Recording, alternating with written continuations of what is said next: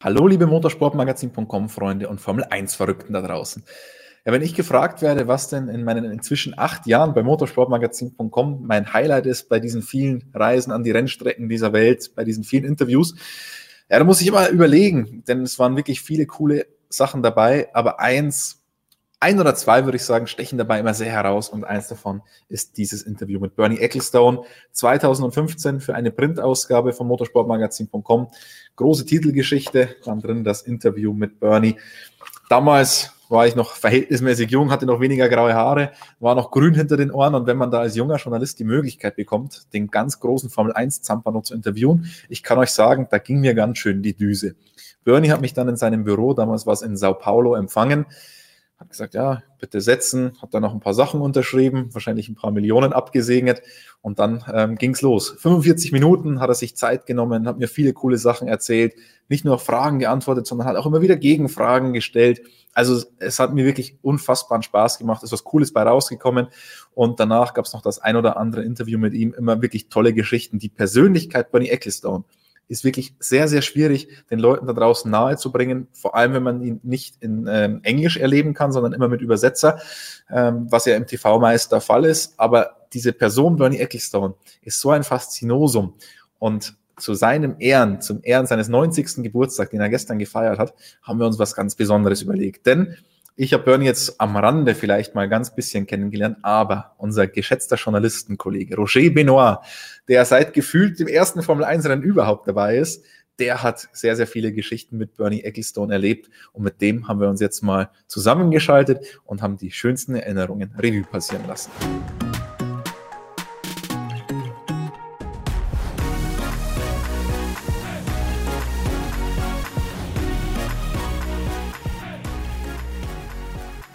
Roger, vielen lieben Dank, dass du dir die Zeit wieder nimmst für uns. Ja, kein Problem. Aufpassen, 1,25 einschalten, sonst wird es zu langsam.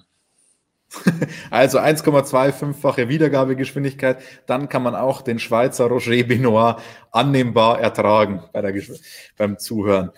Ja, Roger, ähm, wir haben immer schon gesagt, wie viele Rennen du auf dem Buckel hast es, ich, ich, kann schon gar nicht mehr mitzählen. Ich muss sagen, Statistik, da bist du mir deutlich überlegen, wie viel sind es jetzt aktuell? 758. 758 Grand Prix. Ja. Weißt du, wie oft du dabei Bernie Ecclestone getroffen hast? Sicher 500, 600 Mal. Ja, sagen wir es auch 550, 600 Mal. Und das Verrückte ist ja, du, du hast ihn nicht nur getroffen, sondern du bist ja auch sehr gut mit ihm befreundet. Also wir werden später vielleicht noch auf eine lustige Geschichte dann kommen oder auf lustigen, lustige Geschichten, wie du auf seine Range nach äh, Sao Paulo eingeflogen wirst und so weiter. Aber erzähl doch mal, wie hast du den Bernie überhaupt kennengelernt? Hast du das erste äh, Treffen noch in Erinnerung? Nein, das muss, das muss irgendwie 1970 gewesen sein da lief er halt rum. War damals, glaube ich, noch Manager vom Rind, bevor der gestorben ist und so. Richtig aufgefallen ist er mir eigentlich nicht, weil da waren halt äh, Jackie Stewart und äh, eben Jochen Rindt und äh, Clay Regazzoni kam da, der Jackie X und da sind mir eigentlich solche Nebenfiguren gar nicht richtig aufgefallen. Oder ich habe auch nicht gewusst, wer sie sind. Oder? Aber äh, als dann mal äh, bekannt wurde, dass er gerne Backgammon spielt und ich hatte da die ersten Kurse in der Schweiz gegeben, da kamen wir etwas äh, näher zusammen. Aber äh, das genaue Datum könnte ich nicht mehr sagen. Aber du hast Kurse für Backgammon in der Schweiz gegeben, also du hast das unterrichtet, oder? Mhm. Als einer der ersten überhaupt. Ich habe ja auch an Weltmeisterschaften mitgemacht und so. Aber äh, und das hat ihn eigentlich immer fasziniert, dass ich relativ gut Backgammon spiele. So kam ich auch schon zu Partien gegen den Jean Trott oder den Michel Schumacher und so. Ja, aber sag mal, was, was. Hat ein wenig nachgelassen, aber man verlernt es nicht. Aber sag mal, was hat das mit diesem Backgammon auf sich in der Formel 1? Also außerhalb der Formel 1 kenne ich wenige Leute, die eine Passion für Backgammon haben in der Formel 1. Du hast schon gesagt, Bernie, Jean Todt, Schumacher, Sebastian Vettel spielt auch ganz gerne Backgammon. Ich, ich glaube, der Mick spielt jetzt auch. Also was, ja. was hat es damit auf sich? Der James Hunt war ein großer Spieler. Der Teddy Meyer war ein großer Spieler. Du, früher, ich kann mich erinnern, 1970 in Watkins Glen, da war der Trendsport für alle, die Fahrer und so, äh, war Golf. Aber das hat sich dann irgendwie, äh, irgendwie gelegt, weil damals in Watkins Glen, glaube 1970, haben diese Idioten für ein Loch immer um 10.000 Dollar gespielt und so. Und da fällt man natürlich äh, als bescheidener Journalist äh, irgendwo in einen Tiefschlaf. Oder? Aber äh, sie hatten einfach Spaß und später kam dann dieses Modespiel eben Backgammon auf und das war weniger teurer, obwohl es den Bernie auch mal äh, 5000 äh, Dollar gekostet hat. Erzähl, jetzt bin ich interessiert. Wie hat Bernie ja. Ecclestone 5000 Dollar verloren? Also Watkins Glen, ein verschlafenes Nest bei Rochester im Staate New York. Findet man kaum nicht, aber interessante Strecke. Und da haben eigentlich alle im Glen Motoring gewohnt. Das war so, ich würde sagen mal, zwei Sterne und nicht mehr. Und die hatten einen riesigen Saal, ein Restaurant. Und eines Nachmittags hat der Bernie gesagt, komm, wir spielen Backgammon. Dann sind wir irgendwann am Tisch in die Ecke gesessen und auf der anderen Seite saß der Max Mosley. Damals noch, äh, glaube ich, March äh, Teamchef. Und der hatte einen Aktenkoffer bei sich. Was ich erst später wusste, da war das ganze Preisgeld der Formel 1 für den GP von Amerika. So sind die mit dem ganzen Preisgeld wieder zurück nach London und so und haben das Geld verteilt. Heute völlig unmöglich. Okay, wir spielen also, äh, ich glaube 100 Dollar der Punkt oder irgend sowas. Und so nach einer Stunde hatte der Bernie gesagt, du, ich mag nicht mehr. Und da war ich 50 Punkte voraus, also etwa 5000 Dollar. Und dann schaut er zu Max rüber und sagt, Max, bring the briefcase. Dann ist er mit dem Aktenkoffer dahin gekommen, hat ihn auf den Tisch gelegt. Der Bernie hat ihn vielleicht um drei Zentimeter nach oben bewegt, hat so mit zwei Fingern da reingegriffen und so ein Bündel Dollarnoten rausgenommen. Die waren ja abgezählt auf 5 oder 10.000. Und äh, hat die mir übergeben und gesagt, Max, ist okay. Und der Max ist wieder mit dem äh, Aktenkoffer wieder an seinen Tisch gesessen. Ich habe mir nur später mal gedacht, Freunde, da werden alte Frauen auf der Straße wegen 20 Euro überfallen. Da hätte irgendwie ein, ein Bleistift gereicht und zwei Banditen, um dieses Geld da irgendwie zu klauen. Da war niemand. Das ganze Preisgeld vom großen Preis von Amerika. Aber Roger, jetzt sag mal, wenn Bernie 5000 Dollar verzockt, schön und gut, aber das waren ja offenbar 5000 Euro Preisgeld, das eigentlich an die Teams gehen sollte. Ja, ja, das ich, ich würde jetzt mal sagen, das haben sie später wieder dazu gesteckt oder jedem Team äh, 500 Dollar abgezogen. Also, uh, da, also bist du am Ende ja, schuld, wenn Williams pleite gegangen wäre? Ja, ja. Nein, nein, Williams ist auch so ein Thema an Deckelstone. Wir haben gerade äh, wir haben noch heute, heute haben wir auch telefoniert, er musste dann unterbrechen, weil ihm irgendwie sein Sohn in die Nase beißen wollte oder irgendwas. Er ruft dann wieder an. Auf alle Fälle hat er ja einige Teams vor dem Kollaps gerettet. Also wirklich. Und darunter war sicher Williams viermal. Er hat irgendwie, war er begeistert von Frank Williams, weil der aus dem Nichts kam und so. Und dem hat er immer gern geholfen. glaube nicht, dass er viel Geld zurückbekommen hat von Frank Williams. Oder der, und mit ihm verbindet ja die älteste Geschichte der Formel 1 vom äh, 3. Äh, August 19, glaub, 3. August 1963, als der Nachtzug äh, Glasgow-London überfallen wurde. Und meine, ich habe mit dem Bernie einige Male darüber geredet, er hat nie gesagt ja oder nein, aber man sagt ja, dass der Frank Williams und er damals dabei waren. Es wurden ohne einen Verletzten 30 Millionen Pfund, äh, das sind weit, weit über 250.000 Euro, äh, 250 Millionen Euro gestohlen. Und man sagt, der Bernie und der Frank, weil das ja auch noch so halbe Rennfahrer waren, hätten zwei so Fluchtwagen äh, gelenkt. Saga oder Wahrheit, man weiß es bis heute nicht, aber. Äh, Glaubst du, deswegen hat er ihn so oft äh, gerettet? Ha? Glaubst du, deswegen hat er ihn so oft gerettet? Vom finanziellen Ruin dann? Nein, der war von Anfang an. Ich meine, das war ein Wahnsinnig, oder? Der Ecclestone war ja von Anfang an ein relativ guter Occasionshändler, äh, ein Zocker da in, in London und so, und der hat da sein, sein Geld schon früh gemacht. Da, da ist der Frank Williams noch nackt um die, um die Kirchengebäude und Friedhöfe gerannt, damit er von den Kollegen ein paar Pfund bekam, um sein Team weiter da am Laufen zu halten. Also das sind Geschichten. Und und jetzt ist ja diese, leider, diese äh, Williams-Dynastie ja nicht mehr dabei. Roger, du hast schon gesagt, du hast den Bernie eigentlich kennengelernt, aber da ist dir dann noch gar nicht richtig aufgefallen. Da war er ja in Anführungsstrichen nur eine Randfigur in der Formel 1 Manager von Jochen Rindt. Und dann kam sein kometenhafter Aufstieg. Wie hast du den erlebt, diesen Aufstieg von Bernie Ecclestone?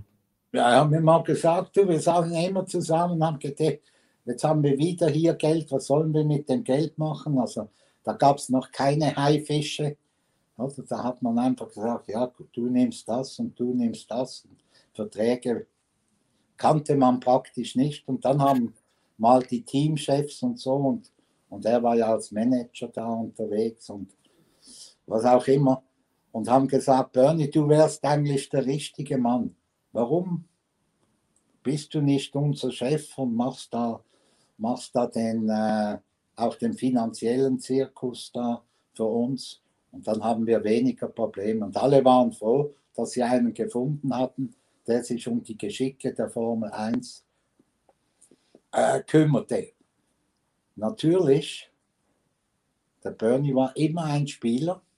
Der hat natürlich sofort gemerkt, Freunde, da habt ihr mir jetzt einen Steilpass gegeben jetzt setze ich mich ans Schachbrett und spiele ein wenig mit euch. Oder? Und das ist eigentlich bis heute so geblieben. Wenn man mit dem Bernie Schach gespielt hätte, man, er macht den ersten Zug, der andere macht den ersten Zug und schon hat er eigentlich verloren, weil das sagt auch der Max Mose, der, der konnte immer schon zwei Stufen weiter denken. Oder der war so clever, der hat sofort seinen Gegner einschätzen können und so hat er auch die meisten Deals gemacht und äh, hat mir jetzt letzte Woche gesagt, ich wartete immer nur, bis sie ins Schwitzen kam. Und so hat dann die Formel 1 den Chef bekommen und relativ schnell, Bernie, Visionär, sehr clever und so, hat gemerkt, was uns fehlt, ist ein Riesenvertrag mit dem Fernseher. Und so hat er das Fernsehen ins Boot geholt. Und das ist bis heute der, der beste Deal, den der Rennsport eigentlich hat, also die Formel 1. Das können Sie auch dem Bernie verdanken. Wie vieles mehr. Klar, er hat viel für die Formel 1 getan, aber andere sagen, er hat sich die Formel 1 auch einfach geschnappt, die unrechtmäßig an sich gezogen. Findest du auch, dass er sie unrechtmäßig an sich gezogen hat oder hat er das alles verdient? Weil letztendlich hat die Formel 1 ja niemandem gehört. Die anderen Teamchefs haben ihn gebeten, das zu machen. Er hat nicht die anderen gesagt, ich mache das. sondern er hat es erst angenommen, wo die anderen Teamchefs gesagt haben, wir brauchen einen, der das macht. Und das war ein sehr cleverer Move. Oder dass er mit dem Deal auch sein Geld verdient hat oder sehr viel Geld verdient hat, sagt er, das war aber nie. Für mich war immer nur der Deal wichtig, das Spiel und so. Und, und dann kam halt das Geld, Geld dazu, sage ich jetzt mal. Und dann müssen eben einige Teams froh sein, dass er da war. Und einige der Leute, die jetzt vielleicht nicht mehr da sind, sondern immer noch da sind, die hat er zu sehr reichen Leuten auch gemacht. Also er hat sicher für sich geschaut, aber auch für den Sport. Und damals, ich glaube, äh, wenn die Fans da die Rennen anschauen würden von damals, wären sie begeisterter als heute. Ich weiß, ihr versteht euch sehr gut, ähm, aber was würdest du über den Menschen Bernie Ecclestone sagen? Er ist ja eine, eine, eine schillernde Figur und die einen sagen, er ist ein total netter, lieber Mensch, andere sagen, Vorsicht, ja, kein Deal mit Bernie machen. Ähm, Gibt es zwei Bernie Ecclestones, einmal den, den geschäftlichen, einmal den privaten oder wie erlebst du ihn? Ja, jetzt gibt es eigentlich nur noch den privaten. Oder? Er freut sich heute, wenn irgendein Vettel oder ein Hamilton oder ein Priatore oder ein Horner oder so, wenn die anrufen noch um, um Rat bitten und so, da, das findet er gut. Große Deals, das ist für ihn vorbei, da hat er, da hat er genug gemacht. Und äh, er war halt ein knallharter, ein knallharter Geschäftsmann, der eben auch für sich, aber der hatte schon nach relativ wenigen Jahren schon so viel Geld, oder? Mit seinen Visionen da eingesammelt, dass er da gar nicht äh, eigentlich, äh, ich sage jetzt mal, äh, die Leute übers Ohr hauen musste. Obwohl ihm das natürlich Spaß gemacht hat, wenn einer einen schlechteren Deal äh, hatte oder so, das ist klar. Nur, und dann gab es natürlich dann die Gerüchte, gewisse Leute wurden sauer und so, zu Recht. Ich meine, es war nicht alles ganz vielleicht legal, was er gemacht hat. Okay. Aber die Formel 1 verdankt ihm wirklich den großen Aufschwung. Und weil es immer wieder mal einen Skandal oder so gab, glaube ich, hat ihn die Queen auch nie zum, zum Ritter geschlagen. Also es gibt ja den Sir Sterling Moss, den Sir Jackie Stewart, den Sir Frank Williams. Aber der Bernie, und auch der Rod Dennis, der irgendwie der Königin auch suspekt war, wurden nie zu Rittern geschlagen. Das wohnt ihn zwar, aber äh, da sieht er drüber hinweg. Und, und der Mensch Bernie Ecclestone, wie erlebst du den? Du ja, kennst ihn ja doch näher. Der ist 24 Stunden irgendwie immer am Arbeiten im Hirn äh, am Spielen, am Schauen, was da geht, der ist interessiert, oder? Der, der, der macht zwar nichts mit äh, digitalen äh, Netzwerken, aber hat ein Handy, wo er dauernd drauf schaut, was in der Welt los ist. Seine Sekretärin muss ihn jeden Morgen mindestens einen Stapel Zeitungsausschnitte aus England bringen, die liest er dann so. Ist er sehr kurzsichtig oder fünf Zentimeter vor seinen Augen. Also der ist sehr, sehr interessiert. Und der weiß natürlich sehr wahrscheinlich noch heute noch mehr als über die Formel 1 als die meisten äh, Leute, die da rumlaufen, weil Teamchefs, Fahrer telefonieren ihn immer noch, suchen seinen Rat und so. Und äh, da braucht er ja kein Geschäft zu machen. Also. Oder was? Ich finde, er macht das äh, sehr clever. Klar, wenn du so viel Geld machst und so arbeitest und versuchst immer das Beste rauszuholen, dann hast du nicht nur Freunde. Oder?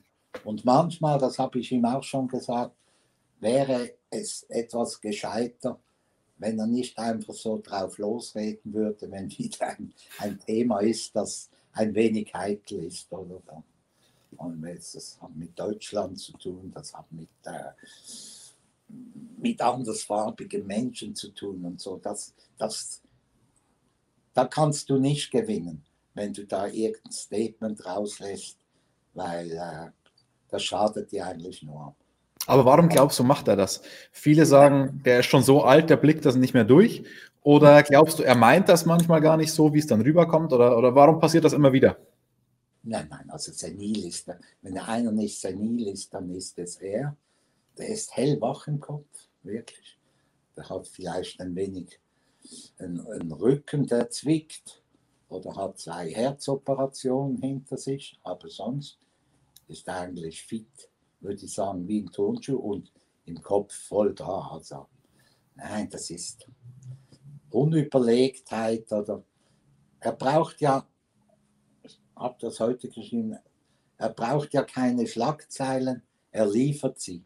Das ist ein Unterschied. Oder Leute jagen Schlagzeilen, er, er liefert sie einfach. Und da ist er manchmal ungeschickt und so. Und äh, es braucht dann eigentlich wie beim Schuhmacher äh, in Keres 1997, also da mit seinem Foul gegen äh, den äh, Jacques Villeneuve da von der Strecke drängte, braucht es dann auch äh, Leute im Umfeld, damals war es der Jean Todt, der dem Schuhmacher sagen muss, Michel, das war jetzt wirklich blöd, das war ein Fehler, da musst du dazu stehen. Braucht auch der Bernie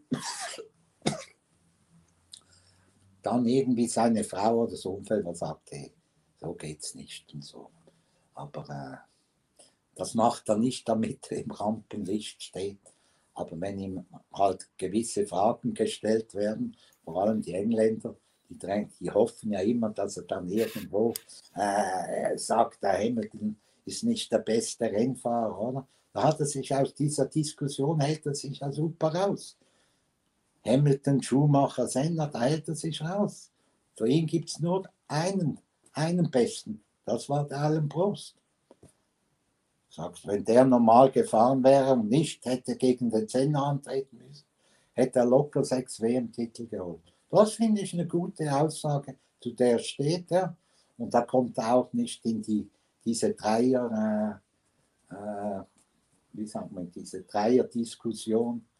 Hamilton, Schumacher, Senna, er sagt Post. Und liegt da vielleicht nicht mal so falsch. Roger, du hast schon äh, Bernie und Frauen angesprochen, ganz leicht jetzt gerade. Du hast gemeint, er braucht vielleicht eine Frau, der ihn dann mal sagt, das war jetzt nicht so klug. Wie hast du den Bernie und die Frauen erlebt? Das ist ja auch eine Geschichte für sich. Nein, der war ja früher schon mal irgendwie verheiratet und hat eine 67-jährige Tochter, Deborah. Und dann hat er diese Slavica kennengelernt, geheiratet, 25, 26 Jahre die zwei Töchter da, Petra, Tamara. Tamara war heute im Start und hat mit ihrer Familie und dem Bernie und so gefeiert. Natürlich der nötige Abstand offenbar, weil äh, Bernie ist ein absoluter Maskenfreund oder Fan. Bezeichnet eigentlich alle Leute, die keine Maske tragen, als irgendwie ein wenig bekloppt. Aber das, das ist eine andere Sache.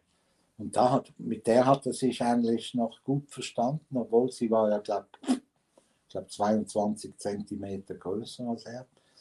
Ähm, aber da ging halt mit der Zeit, sie wollte mehr mit den Kindern und so wollte. Und er war einfach, er war vergiftet. Er, er hat ja gesagt, wenn ich sterbe, dann müssen sie mich tot zum Fahrerlager austragen. Also da war er noch kein Familienmensch, oder? Da war er einfach mit der Frau verheiratet und das ging einige Jahre gut und dann wurde es ein wenig komplizierter und so. Das, die genauen Gründe spielen jetzt keine Rolle. Und dann hat er ja gesagt, so jetzt ist fertig, ich glaube 2009 hat sich äh, in, in, in einer Rekordzeit von 58 Sekunden, da ging es ihm ja, es geht ihm ja um Zahlen, Rekorde und so. In 58 Sekunden hat, war die Scheidung durch. Er hat 600 Millionen auf den Tisch gelegt und sagt, jetzt bin ich frei. Oder da, auch, das ist, äh, auch das ist typisch, da macht er nicht lang, da diskutiert er nicht lange. wie glaube 2014 vor diesem Münchner, äh, vor diesem Münchner Obergericht, wo er äh, in einen Bestechungsskandal und so äh, verwickelt war. Da sagt er, dann habe ich plötzlich gesagt, jetzt ist genug. Weil sie haben ihm dauernd, dass die deutsche, also die, die deutsche Anklageschrift und der Verteidiger immer ins Englische übersetzt, oder? Immer schon mal. Ich konnte das nicht mehr hören. Aufgestanden, hat dem, also dem, äh, dem Richter gesagt, okay, hier habt ihr 100 Millionen. Er war aber kurz vor dem Freispruch, also das wurde auch bestätigt von der Staatsanwalt. Er wäre da freigesprochen worden. Warum auch immer. Aber da hat er 100 Millionen hingelegt und äh, durfte gehen. Dann sagt er, ist mir aber was passiert. Dann sage ich also, hier habt ihr 100 Millionen, jetzt ist genug. Mehr bekommt ihr sowieso nicht. Oder? Und ist raus und dann sagt ihm der, der Staatsanwalt, sagt ihm noch, Entschuldigung, Herr Ecclestone, wir haben da ein Kinderhilfswerk in München. Könnten Sie nicht noch was spenden? Dann sagt er, habe ich den Checks ausgeschrieben, eine Million Euro für diese Kinder noch. Und dann sage ich, aber jetzt ist Schluss. Also das, ist, das, das kann man, das gibt es nicht mehr und das wird es auch nie, nie geben. Und das ist Bernie Ecclestone. Wenn er irgendwas genug hat, dann, dann will er die Sache beenden. Oder Aber eine ganz witzige Geschichte, Roger. Äh, ich habe den, den, Auf, den Prozessauftakt, habe ich damals hier in München mitverfolgt. Und da war er ja noch persönlich anwesend, der war dann nicht bei allen Sitzungen persönlich da und so weiter und hat sich da auch einen Spaß draus gemacht, fast aus, aus diesem Gerichtsprozess. Ich weiß noch, wie in der, diese Formalitäten da aufgenommen wurden, der Richter ihn gefragt hat, ja, ist Namen durchgegangen, den ganzen Quatsch, den man halt da macht. Und dann meinte er, ja, äh, Familienstatus, dann meinte er geschieden. Da war er aber schon mit Fabiana wieder verheiratet. Dann war der Richter ziemlich verwirrt, meinte, Herr Ecclestone, ich dachte, Sie sind äh, verheiratet. Sagt er, ach ja, ich bin jetzt wieder verheiratet, aber ich bin auch geschieden. An den Part wollte er nur erinnern, weil der so teuer war. Ja, Einfach vor Gericht so eine kleine Show abgezogen. Ja, das ist, für ihn ist das ganze Leben ein Spiel, oder? Und da kann man mitmachen oder ein Opfer sein oder ein Mitspieler. Das, der Mann ist nicht zu fassen, sagen wir mal so. Aber im Grunde ist ein herzensguter, ein herzensguter Mensch. Jetzt natürlich mit seinem Kind, oder? Äh, gut, da lässt sich streiten, ob man mit 89 noch Vater werden sollte. Äh, für ihn, ich glaube nicht, dass es ein Spiel war, das ist halt einfach passiert, weil er, er war sein ganzes Leben lang relativ aktiv in dieser Beziehung. Aber ich habe ihm natürlich gerade äh, mal äh, die Freude fast genommen und sagt, Bernie, es gibt eine Rangliste von den ältesten Vätern der Welt. Und der älteste war 98 und kam wieder zweitälteste aus Indien. Kann man im, die kann man im Internet nachschauen, wie sie auch ausschauen mit 98 und einem Kind im Arm. Das sagt er, das passt mir gar nicht, dass ich da nur auf der Platz 6 stehe. Ähm, aber wir haben ja Zeit. Vielleicht gibt es ja noch eins oder so. Also das ist auch wieder, obwohl in dieser Beziehung äh, natürlich äh, Spielereien nicht unbedingt äh, gefragt sind, aber die Natur hat halt jetzt äh, das zugelassen, dass der Bernie Ecclestone ist. Übrigens der, der Vater von Julio Iglesias, der dem Sänger dafür, der ist auch noch vor ihm. Also so ist es halt passiert. Die Leute streiten drüber.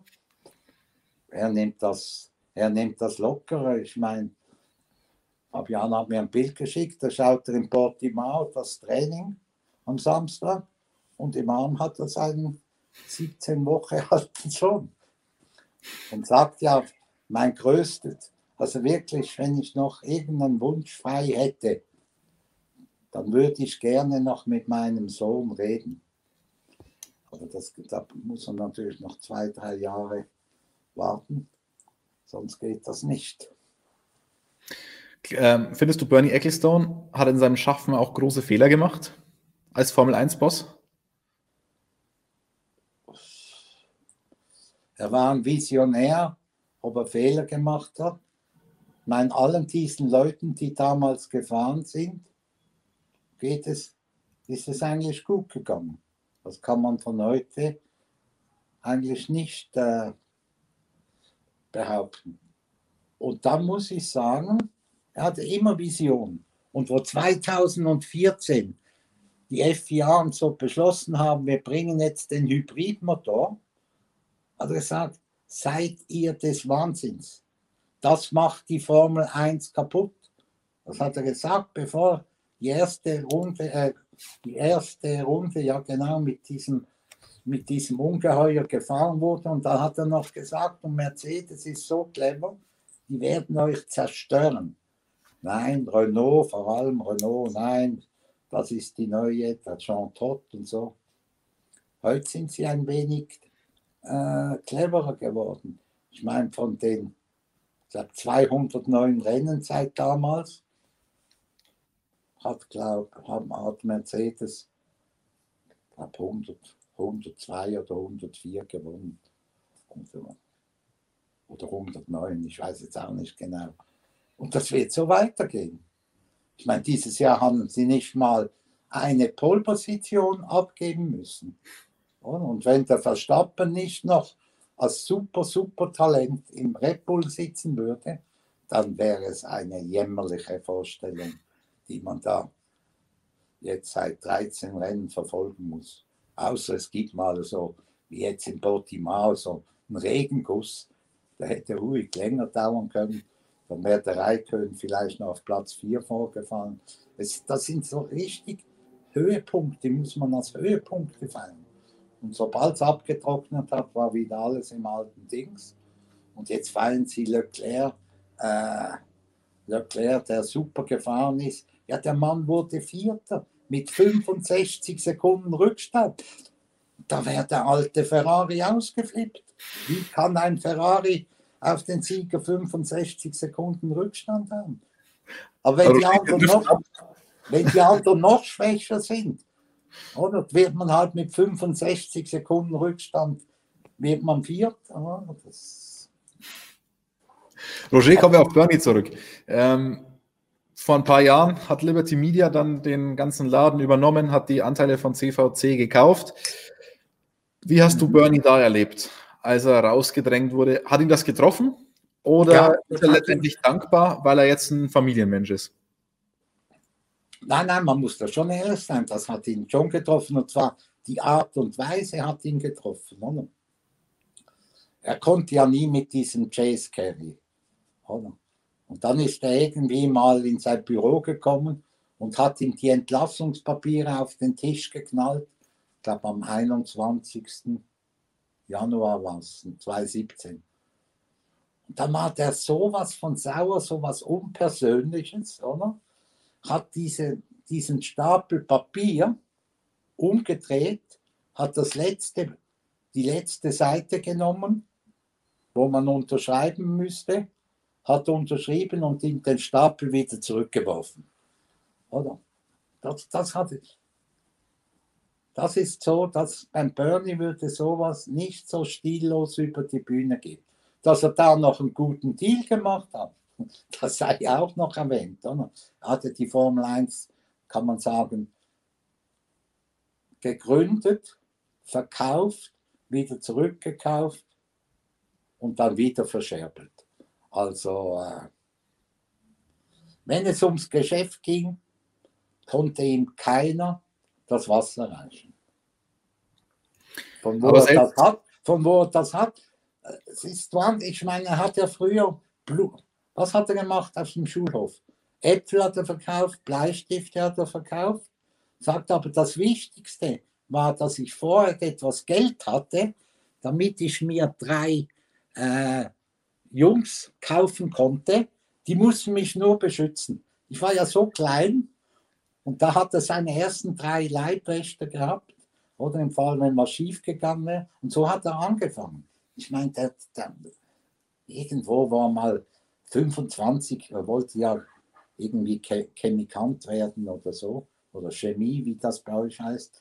Äh, da war irgendwann eine Party und dann kam einer völlig überstürzt da rein, wieder zur, äh, zu dem Fest zurück und sagte Bernie, Bernie, ich habe ein Riesenproblem. Und dann sagt der Bernie, was hast du für ein Problem? Sagt er, ja, mein Auto hat einen Blattfuß.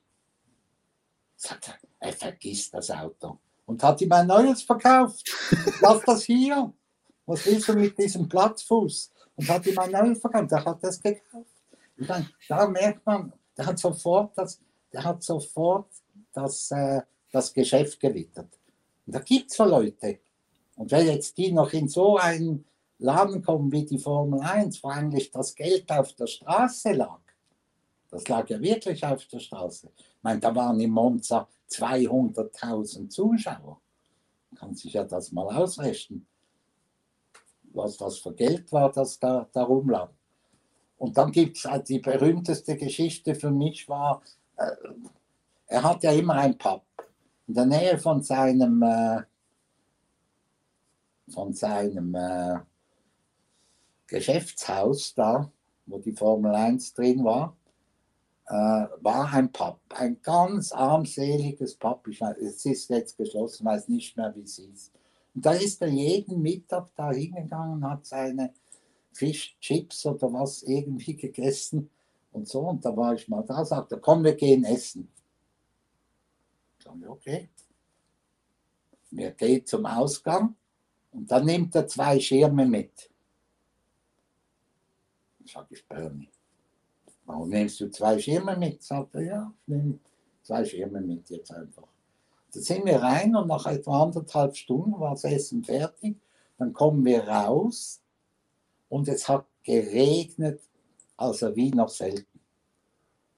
dann schaut mich der Bernie an und sagt, jetzt weißt du, warum ich zwei Schirme mitgenommen habe. Ich habe einen und den zweiten musst du mir jetzt abkaufen, weil sonst kommst du hier nicht weg. Oder? Also man muss sich das vorstellen. Nimmt einer einfach, wie alt war er da? Vielleicht 70. Nimmt zwei Schirme mit zum Essen. Kein Mensch weiß wieso. Es regnet nachher und tatsächlich braucht man dann einen Schirm. Aber jetzt die wichtigste Frage, Roger. Wie viel hast du ihm bezahlt für den Schirm? Ich habe nichts bezahlt, aber es war die Geschichte. Es war ja die Geschichte. Nein, so, das hat gezeigt, wie er tickt. Oder wo er sieht, überall sieht er eine Chance, irgendwo was rauszuholen. Und das, und das mit legalen, legalen Mitteln. Er sagt, für mich waren immer die Steuern heilig. Da werden sie mich nie packen können. Weder in der Schweiz, ich zahle in der Schweiz Steuern, ich zahle in England Steuern, ich zahle in Brasilien Steuern. Macht mir nichts. Steuern muss man zahlen, wir profitieren auch davon. Das war vielleicht der einzige Deal, wo, wo er immer rein war, sagen wir mal. Bei den anderen Sachen musste man aufpassen. Aber bei den Steuern sagte er, ich will nachts gut schlafen. Oder? Und, äh, aber sonst äh, war sein Weg nicht immer gerade. Aber Ihm hat es gefallen und einigen, neben einigen Leuten nicht. Nur für die Formel 1 hat er neben sich auch für das Geschäft dort geschafft. Es kann sich niemand von in der alten Zeit eigentlich über, über ihn beschweren. Und wenn halt ein Team schwach war, dann fand er, die sollten da eigentlich nicht mitmachen. Nicht, dass er was gegen sie unternommen hätte, aber er sagte, was soll ich damit? Wir waren ja mal 36 Autos. Nein, was soll das? Besser, du hast nur 26, aber die sind konkurrenzfähig. Und damals war natürlich auch, das sagt auch damals, die Fans liebten die Rennen, den Lärm, den sie heute ja nicht mehr haben, Lärm und, und die Fahrer, die damals noch Helden waren. Heute laufen alle irgendwie mit einem Pressesprecher und einem Tonband durch die, die Gegend oder sitzen da irgendwo hin und lassen zu 90 Prozent nur noch banale Wahrheiten oder so oder dirigierte Sätze raus und so. Das, das gab es früher nicht. Da hat noch halt einer gesagt, du bist ein, ein Depp, oder? Und wenn mal ein Lando Norris jetzt einem sagt, ich glaube Arschloch hat er ihm gesagt, öffentlich. Nicht mal. Er hat ihn, glaube ich, nicht mal richtig be be beleidigt. Ja, er hat ihn nur kritisiert. Aber nachher, nachher braucht ja. er einen Tag, um sich zu entschuldigen. Ich meine, wenn du einen Fahrer findest, da hört man ja einige im, im Auto manchmal einige dann sollen sie doch dazu stehen. Aber dann kommen die Pressesprecher und sagen, ja, das musst du unbedingt bereinigen und so, das passt nicht zu unserem Sport. Ja, dann sollen die Pressesprecher und so, die sollen dann halt mit Krawatte oder so rumlaufen, damit man sie noch mehr erkennt, oder?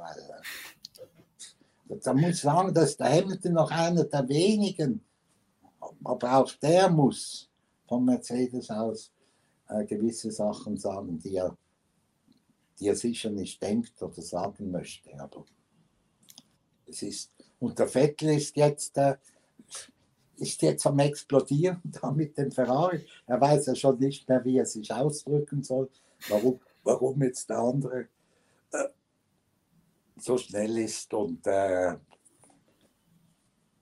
das war früher auch anders. Früher hat er der Prost 1991, um jetzt eine alte Geschichte, in äh, Australien, äh, in Japan, wurde ein Ferrari Fünfter.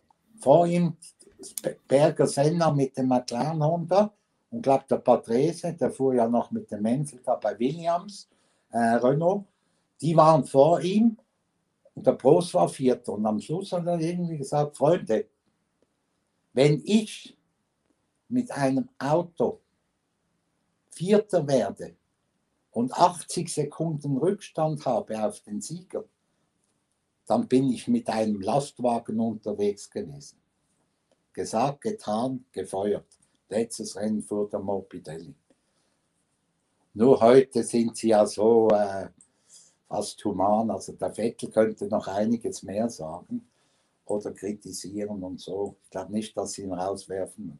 Den Post haben sie sofort rausgeworfen weil Lastwagen kann man jetzt den Ferrari nicht nehmen. Da, da, da geht äh, Maranello die Post ab. Ich sage mal so, in diesem Jahr wäre es vielleicht sogar noch ein Kompliment, den Ferrari als Lastwagen zu bezeichnen. Ähm, Roger, bevor du uns noch eine echt witzige oder witzige Geschichten von Bernie's Ranch erzählst, ähm, du hast noch so eine Bernie-Puppe, oder? Wo, wo, hast du die jetzt liegen? Ja, ich habe mal drei gekauft, eine für Bernie die Japaner haben die immer. Das ist aus Japan. Sensationell. Er freut sich. Ich habe ihm, weiß nicht, 30, 30 Dollar oder so. Die Japaner sind ja völlig verrückt mit so Puppen und so. Über alle fahren und habe ich die mal drei Stück gekauft, ihm eine gegeben. Was willst du sonst so einem Mann schenken? Ist eine Puppe. Sind wir froh, dass es so eine Puppe war, Roger. Aha. Ja gut, da wird es Geschichten, da waren nicht dabei von anderen Puppen. Aber äh, nein, eben wie gesagt, äh, man muss, man, er tickt einfach so und das können die Leute, er tickt das ganze Leben so waren, glaube ich, 86 oder 84 in Sao Paulo. Einfach eine kleine Geschichte. James Hunt, Teddy Meyer, der McLaren-Teamchef, Bernie und ich spielen irgend im, im Hilton in Sao Paulo Backgammon. An einem Donnerstagabend. Oder nein, Freitagabend. Freitagabend. Es war schon das Training und so. Und spielen da es ist 11 Uhr, es ist 12 Uhr. Der Kellner kommt und sagt, wir schließen jetzt. Äh, es ist fertig. Dann sagt der Bernie zum Kellner, komm mal her. Was verdienst du im Monat? Der hat irgendwie gesagt, weiß nicht, 150 Dollar oder was ja in Brasilien auch relativ hoch ist. Dann sagt er, pass jetzt auf. Hier hast du 300 Dollar sofort und du schaust, dass wir solange wir hier sind, Sandwiches und Getränke haben. Da ist der fast ausgeflippt, oder? Einen doppelten Monatslohn. Und dann sind wir, sind wir da gesessen, haben weitergespielt. Man muss sich vorstellen, war morgens zwei, halb drei schon. McLaren-Chef, der Teddy Meyer und, und, und der Superstar, der James Hunt. Und äh, dann sagt plötzlich der Hunt, ja, es ist Qualifikation, ich muss gleich mal ins Bett, oder? Da war vielleicht halb vier. Dann sagt der Bernie, gar kein Problem, hören wir halt auf. Wir treffen uns morgens um 8 vor dem Hotel. Ja, um 8 waren wir wieder da. Der Teddy Meyer, der James Hunter, Bernie und ich. Und was war auch noch da? Eine Limousine mit vier Polizeiwagen. Zwei vorne und zwei hinten. Und so sind wir auf die Strecke durch den größten Verkehr mit Sirenen und so. Und der, der Hand hat sicher keine zwei Stunden geschlafen. Da. Aber er hat dann die Polposition geholt. Das sind auch so auch typische Ecclestone-Geschichten. Und da gibt es noch einige mehr. Aber wir wollen nicht über mich reden, sondern über ihn. Aber äh, es war wirklich oder sensationell. Da kommt einfach äh, da kommt Freude auf, wenn man mit dem Mann reden kann und so. Und da ich ja mit ihm keine Geschäfte mache, also muss ich mich auch nie irgendwie, irgendwie da plötzlich anstrengen, äh, ob, ich, ob, ob ich jetzt übers Ohr gehauen werde oder nicht. Oder mit einem freundlichen Lächeln und so. Für ihn eben, wie gesagt, er war immer ein Zocker, ein Spieler. Aber das Geld war nie, sagt er, die Antriebsfeder, nie. Das kam einfach. Je besser der Deal, je glücklicher war ich. Und offenbar gab es auch immer mehr Geld. Weil man muss den Mann erlebt haben auf seiner Farm in Amparo, wenn es zum Frühstück geht. ja, genau, Roger, das, das, interessiert mich jetzt noch, die, die Farmgeschichte. Da gibt es ja, also Geschichten. Äh, du bist ja auch nach seinem Ausscheiden aus der Formel 1 noch sehr eng mit ihm und besuchst ihn unter normalen Umständen mindestens einmal jährlich und da auch in Sao Paulo. Was hat es damit genau auf sich? Also ich weiß nur, dass du mit Helikopter da rumfliegst in Sao Paulo und also völlig irre Geschichten. Oh ja, der hat, er hat eine Farm da äh, gekauft. Man sagt nicht einmal für 10 Millionen äh, Dollar. Da hat er über 700 äh, Tiere, 20 Pferde, 500 Rinder und Hunde und Eulen und einfach alles Mögliche. Und hat da 20 Bungalows bauen lassen für seine Angestellten und so. Eine riesen Hühnerfarm. Immer wenn ich da bin, muss ich die Eier holen, morgens um 10, nachmittags um 3. So, bei den 35 Hühnern. Und dann holt er dich natürlich äh, mit dem Helikopter ab, da mitten in Sao Paulo auf einem Hochhaus. Und dann fliegst du da 30 Minuten und da landest du mitten in seinem Paradies, kann man sagen, mit eigenem Airport für den Helikopter und so. Sag ich, du, was ist eigentlich da? Was, wie groß ist die Farm? Sagt, das weiß ich selber nicht. Aber ich brauche mehr als einen Tag, wenn ich mit dem Roller unterwegs wäre. Du schaust einfach nach links, rechts und nach äh, hinten und nach vorne, einfach in alle vier Himmelsrichtungen. Und immer, wo du den Horizont siehst, das gehört immer noch mir. Darum braucht er ja auch sehr viele Angestellte, denen es jetzt übrigens ohne Corona-Fälle gut geht. Äh, die sind da ja wirklich, ich sage jetzt mal, im Paradies eingesperrt, weil da läuft ja gar nichts mehr da rund um Sao Paulo rum. Und äh, im nahen Dorf Amparo äh, bringen sie da täglich äh, die Lebensmittel und stellen sie da vor die Eingänge und so. Also, denen geht es gut, zum Glück gut, kein einziger Fall, was in, in Brasilien momentan ja was ein, äh, ein Wunder ist. Aber eben, wenn man dann frühstückt, dann kommt der Bernie Ecclestone mit Schlapperhosen und einem so nicht gerade dreckigen T-Shirt, aber sicher mehrmals gebrauchten T-Shirt, ist das eine Spiegeleier und äh, sein Toast mit der geliebten Aprikosen-Konfitüre. Äh, Ganz normal, also völlig. Also wie niemand kennt, sonst hat er gerne seine schwarzen Schuhe, seine weißen Socken, seine schwarzen Hosen und sein weißes Hemd an. Und äh, hat eigentlich nie was anderes an. Und, aber da ist er völlig losgelöst, sitzt er da wie, würde nie meinen, dass der äh, einiges Geld auf der Seite hat. Und auch seine, seine Farm ist da nicht pompös oder überhaupt nicht. Sie ist aus Holz gebaut, das Hauptgebäude, alles aus Holz, mit sechs Gästezimmern und so. Die sind sehr komfortabel eingerichtet, aber eben im alten englischen Stil.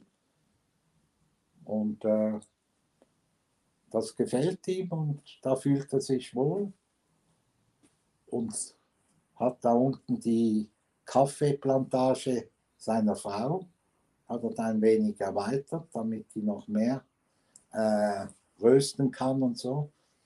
Und äh, hat einfach aus Italien die besten äh, Maschinen zum Kaffeemachen einfliegen lassen. Und, aber sie war schon, seine Frau, was immer heißt, ja, die schaut nur aufs Geld. Die, die ist selber aus reichem Haus, oder?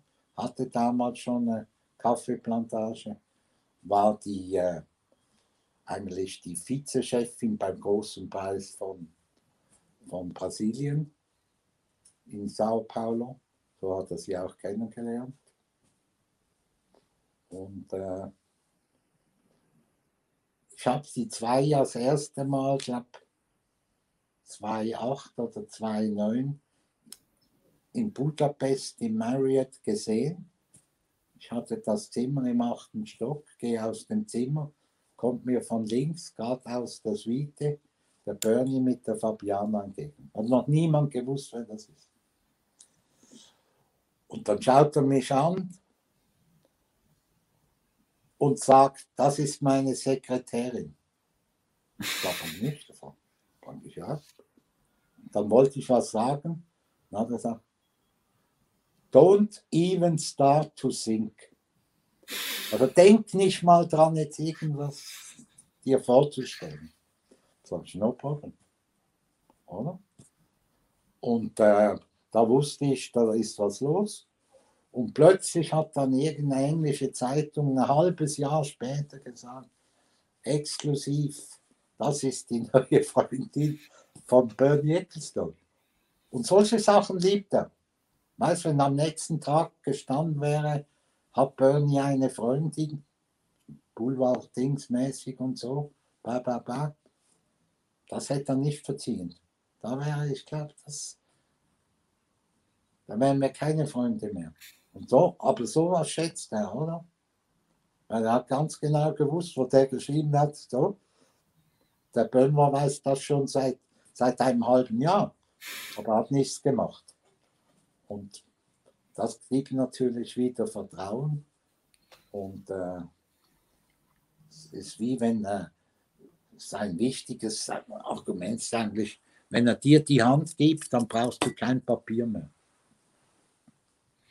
Aber witzig, weil genau auf diesem Hotel, das du gerade angesprochen hast, haben wir schon viele Videos gemacht, oben auf der Dachterrasse mit Blick auf die Donau, auf die Kettenbrücke, auf ganz Budapest. In diesem Jahr ist es ja leider ausgefallen, weil die Dachterrasse aufgrund der Corona-Regel gesperrt war. Aber ich hoffe, das holen wir irgendwann nach. Ich sage vielen lieben Dank, Roger, und äh, dass du dir die Zeit genommen hast und uns so viele tolle Geschichten von Bernie erzählt hast. Ähm, hast du noch irgendeinen Wunsch an Bernie?